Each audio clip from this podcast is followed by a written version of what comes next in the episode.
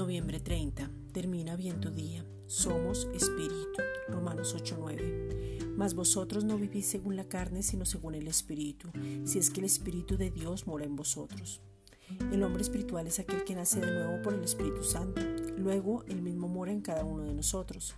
Al ser espíritu tenemos la misma naturaleza de Dios, pensamos como el Padre según su palabra tenemos la mente de Cristo para sanar a los quebrantados de corazón, pregonar libertad a los cautivos, vista a los ciegos, poner en libertad a los oprimidos y predicar el año agradable del Señor. Fuimos ungidos con el propósito de anunciar las buenas nuevas de salvación Pensamos en Cristo, en el amado, el deseado, el anhelado, su obra, su venida, las bodas del Cordero, en su amor, en conocerlo más, en intimidad.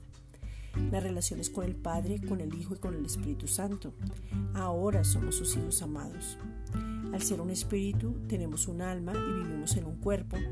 El amor del Padre ha sido derramado en nuestros corazones y podemos fluir en su amor. Esta es una reflexión dada por la Iglesia Gracia y Justicia.